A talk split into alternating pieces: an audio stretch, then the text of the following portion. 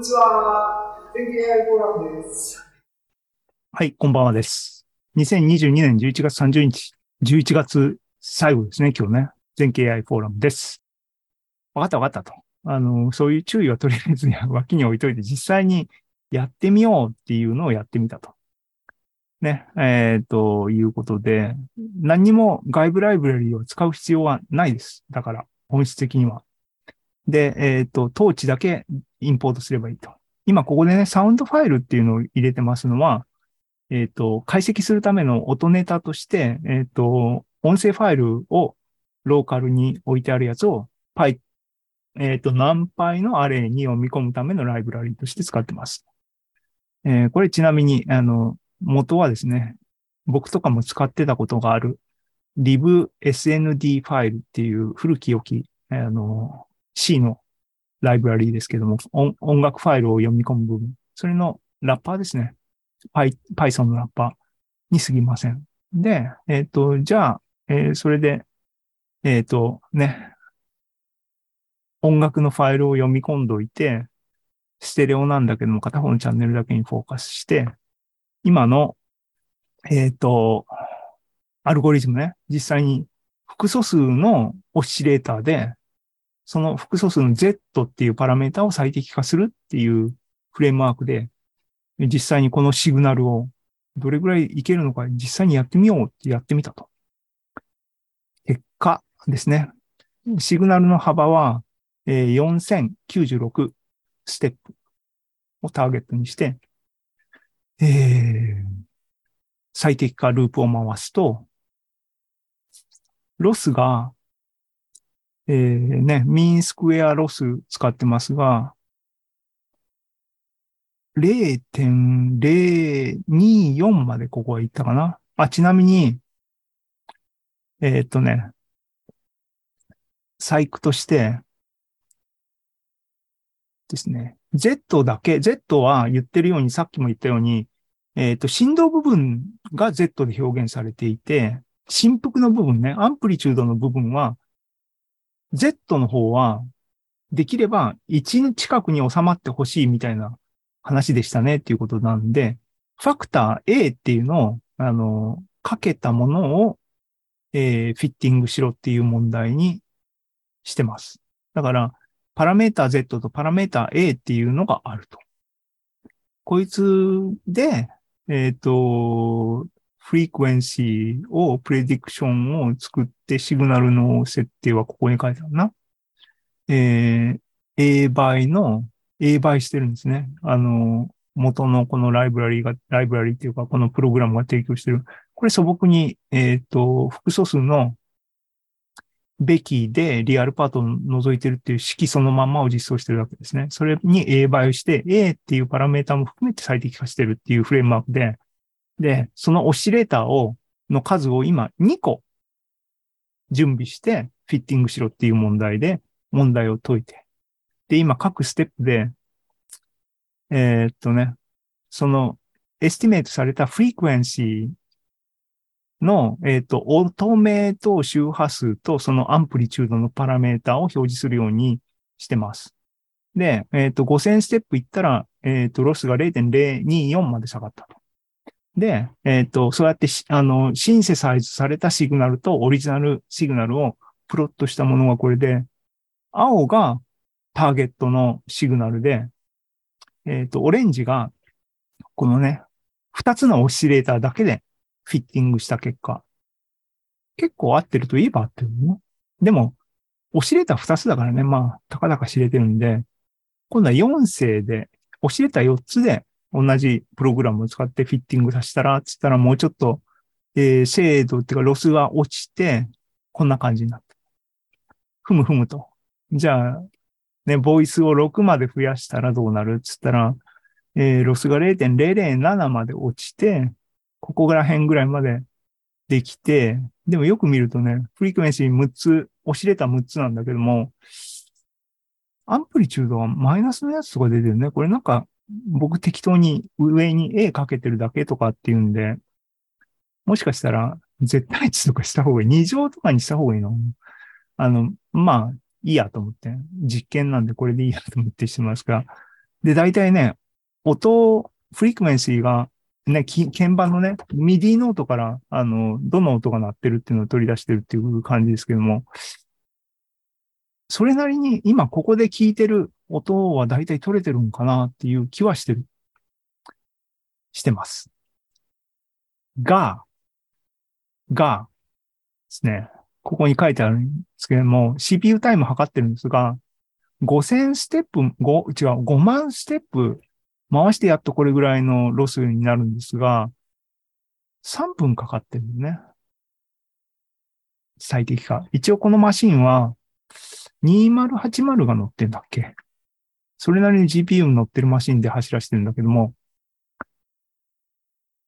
4000サンプリングに対しての解析に3分かかる。ね。ちょっと実用的じゃないかなっていう気がしてる。ついでなので、あの、これって音楽の演奏ファイル4分ぐらいのやつなんだけども、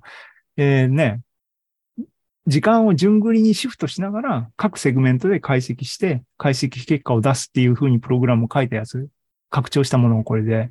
えっ、と、結果こういう風になってますが、で、この時は収束する条件が0.0001かなんか、あの、収束条件つけて、あの、回すっていう感じで先に進めるようにしたいんだけども、これ一晩ぐらい回して、まだ終わってなかったんでね。途中でも止めちゃいましたけども。で、抽出されてる音自体の評価も、ちょっと時間がなくてまだ評価でき、ピアノとかで弾いてないんで、後で評価して、これまた、あの、フォローアップできたらしたいと思いますが、原理的には、なんかできてるらしい。が、さっきも言ったようにね、プラクティカルに、耳コピっていうセンスで言って、これってブレイクスルーかっていうと、なんか違うなっていう気が今のところ僕はしてます。遅いってことね。あと、そう。だから、リアルタイムでトランスクリプションをね、すぐにオーディオから MIDI に変換するとかっていうのは、夢のまた夢みたいな感じで、えっ、と、ここの文脈で論文の頭とかに、あの、イントロダクションに背景とか説明当然してありますよね。そこに、なんだっけ、 differential DSP だっけ ?DDSP、これね。 differentiable digital signal processing DDSP のフレームワークで、オシレーターの近似が難しいんで、そこはなかなか難しかったんだけども、これが助けてくれるよみたいな話があるらしいんだけども、DDSP っていうのはこういうアプローチだったら結構、今はめちゃくちゃ遅いのかなっていう気がして。えーよくわかんない。僕は背景知らないので、詳しい人とかですね、いや、僕の言ってること間違ってるよっていうのがあったら、ぜひ教えてほしいな。あの、応用自体は僕、この辺にすごく興味があるんで、教えて、詳しい人教えてほしいです。っていう論文を読みました。これがどういうものかチェックしときたいなと思ってた話でした。で、ついでに、そんな人のものにケチをつけんだったら、あなたはどうなのっていう部分ね。さっき言ったように、あの、音声ファイルから周波数を取り出すっていうタスクは、僕はもう長年やってるっていうか、あのやり続けてるわけじゃなくて、20年、20年以上前、30年、30年どれがない前にガーってやって、プログラムにして、その後もう放置してるって感じなんだけど、えっ、と、ね、お手並み拝見、お手並み拝見っていうのは、あの、あれだね、音楽と数理の中の一番最後にも、えー、あったね。あの、その時はディープラーニングでトランスクリプションをやりますっていう Google のマジェンタティームの、あの、モデルと対決してたね。あれは、こういうアプローチとは違くて、もうエンドトゥエンドの学習をやろうとしてたのが、なんかあれ詳しく見てないんだけどね。あれのあの後の発展とかどうなってるんですかね。まあいいや。えっ、と、そういうことで、僕のプログラム和音は、古き良き、えーフリクエンシードメインでの、いわゆるスペクトログラムからピークをピックアップして、その周波数が何っていうのを読み出してるだけって言えば、それだけの、あの、手法で、えっ、と、音を取り出すっていうアプローチなんですけども、それが、えー、を C で書いたんだけどね。で、FFT は FFTW っていう、あの、MIT の、あの、ライブラリーを使って、えー、ましたけども、Python でアルゴリズムね、あの、書いてみようと。っていうのは、上でサンプルで、えっ、ー、と、サウンドファイルっていうので、Python に普通にナンパイアレイでペンって読み込めるたんで、やってみようと思ってやってみました。それも紹介する、します。えー、でね、まず、FFT はどうしようかと思う。ファイルの読み込みはとりあえずサウンドファイル使えばいいっていうの分かったけども、FFT どうしようかと思ったら、ナンパイにも入ってるね。なんで、もう何も考えずにナンパイを使いましょう。ナンパイの FFT 使いましょう。ただ、FFT はそれぞれきちんと、あの、押さえとかないと足を救われるので、あと、ライブラリによって癖があるからね。まずそこを押さえとこうっていうんで、えー、ナンパイの FFT を変換して、逆変換してきちんとままず元に戻ってることを確認するところから始めると。すげえエンジニアっぽいね。しました。これね、あの、青い線の上にオレンジ色のドットをプロットして、きちんと、あの、元に戻っていることを確認しました。FFT は、再、あの、再起あの、きちんと元に戻るっていうのが非常に重要なポイントですからね。はい。っていうことで、それを確認できたと。じゃあ、この FFT を使って、えっ、ー、と、フリークエンシーアナリシスをするための何をするかっていうと、パワースペクトルを計算する必要がある。パワー計算しようっつって、もう何倍でね、2乗計算すればパワーになるし、えっ、ー、と、変革っていうかね、あの、アングル取れば、これちなみに、FFT あるあるですけども、上の話にもあったよね。あの、複素数の話っていうのは、FFT が一番効率的にあの実装できるのは複素数複素数のパターンなんですね。で、えっ、ー、と、リアルのシグナルを、えー、FFT に使おうと思ったら、リアルっていうのは複素数のセンスで言うと、えー、リアルだけに信号があって、イマジナリーパートが全部ゼロっていうデータを仕込めば普通に処理できるんだけども、メモリーも無駄だし、計算も無駄だねっていうのがあって、そこを効率化しようと思ったら、サイン変換、コサイン変換っていうので効率的にやるっていうのがあるんだけども、往々にして、バグがね、あの処理が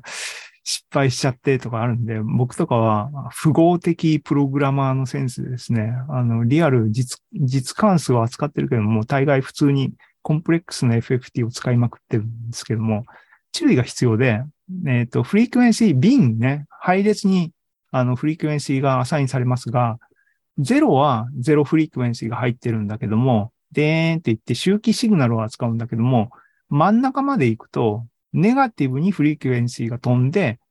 ネガティブの最大からぐーっとゼロに戻っていくっていうような配列の仕方をする。そうしないと、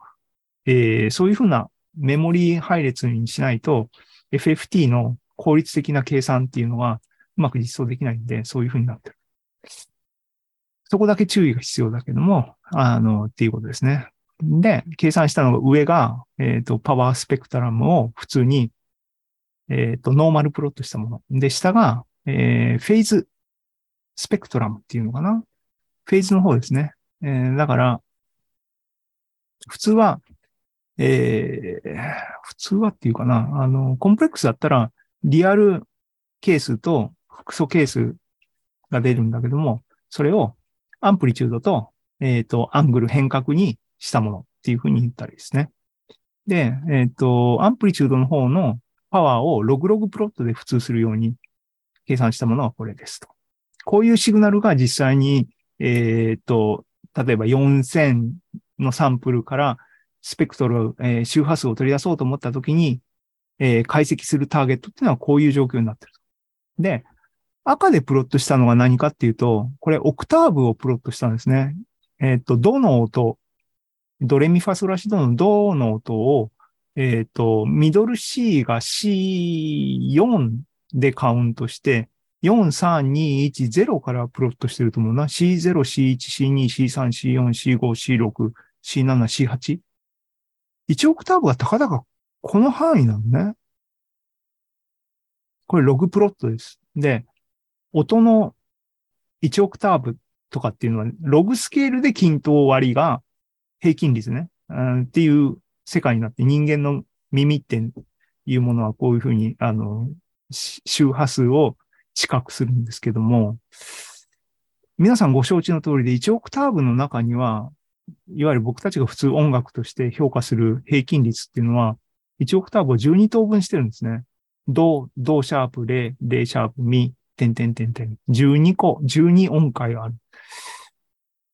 これ見たらわかりますが、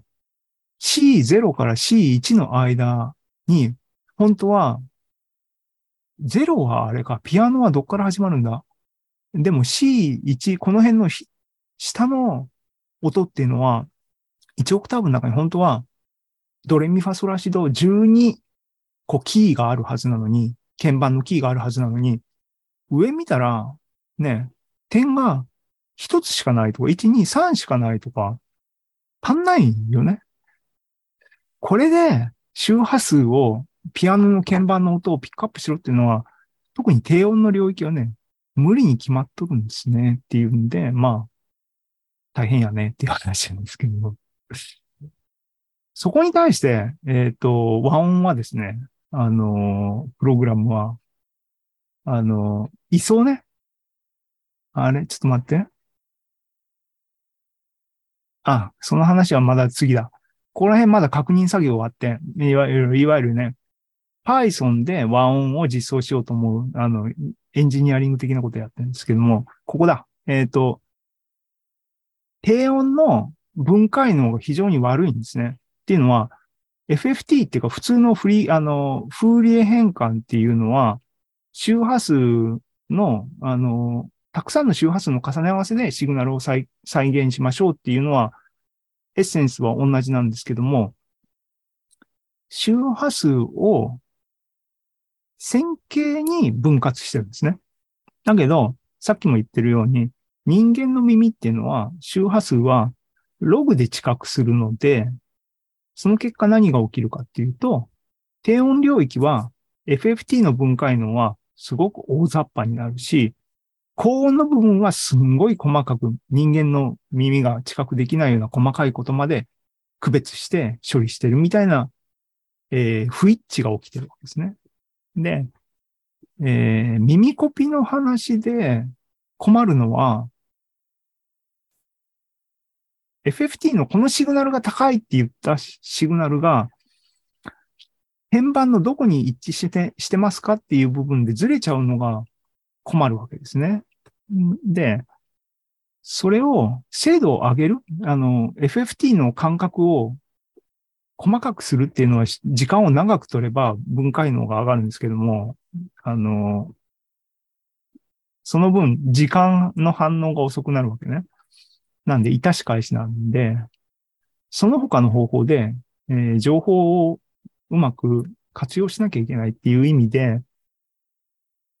フェイズの情報を普段使わないやつを使って周波数の補正に入れちゃえっていうフェイズボコーダーの、えっ、ー、と、アイディアがあって、それを実装してますと。それは、僕的には、あの、きちんと定量的に検証はしてませんが、かなり改善されているというふうに思います。感覚的に耳で聞いた範囲では。それを実装したのはこの辺の話で、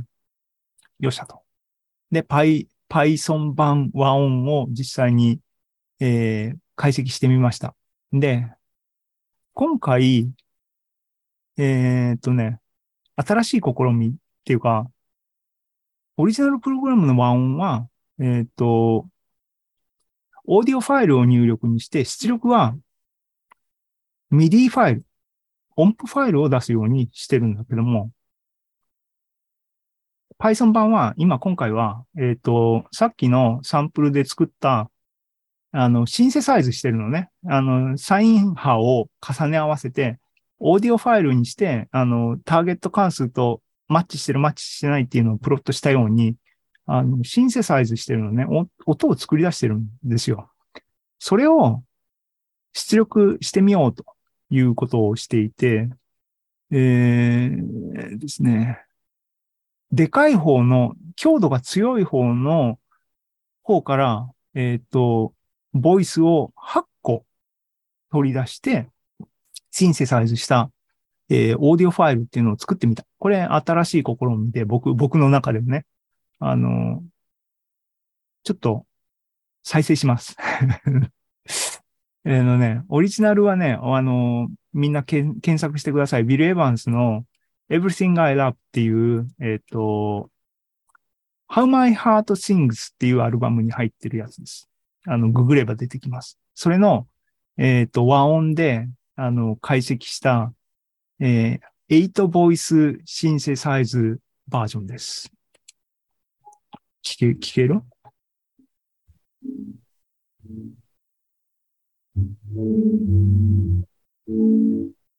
Thank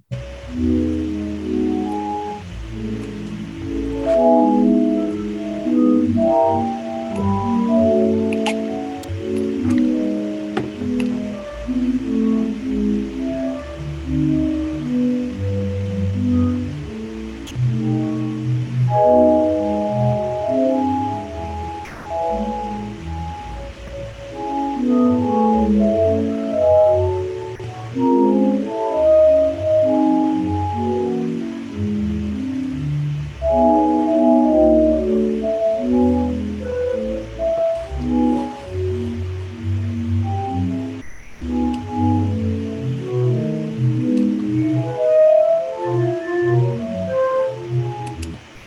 っていう、今のはテーマ、ヘッドの部分でしたけども、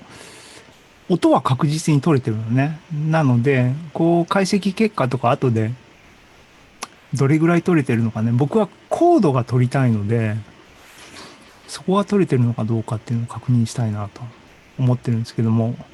えっ、と、再生して見てる範囲においては結構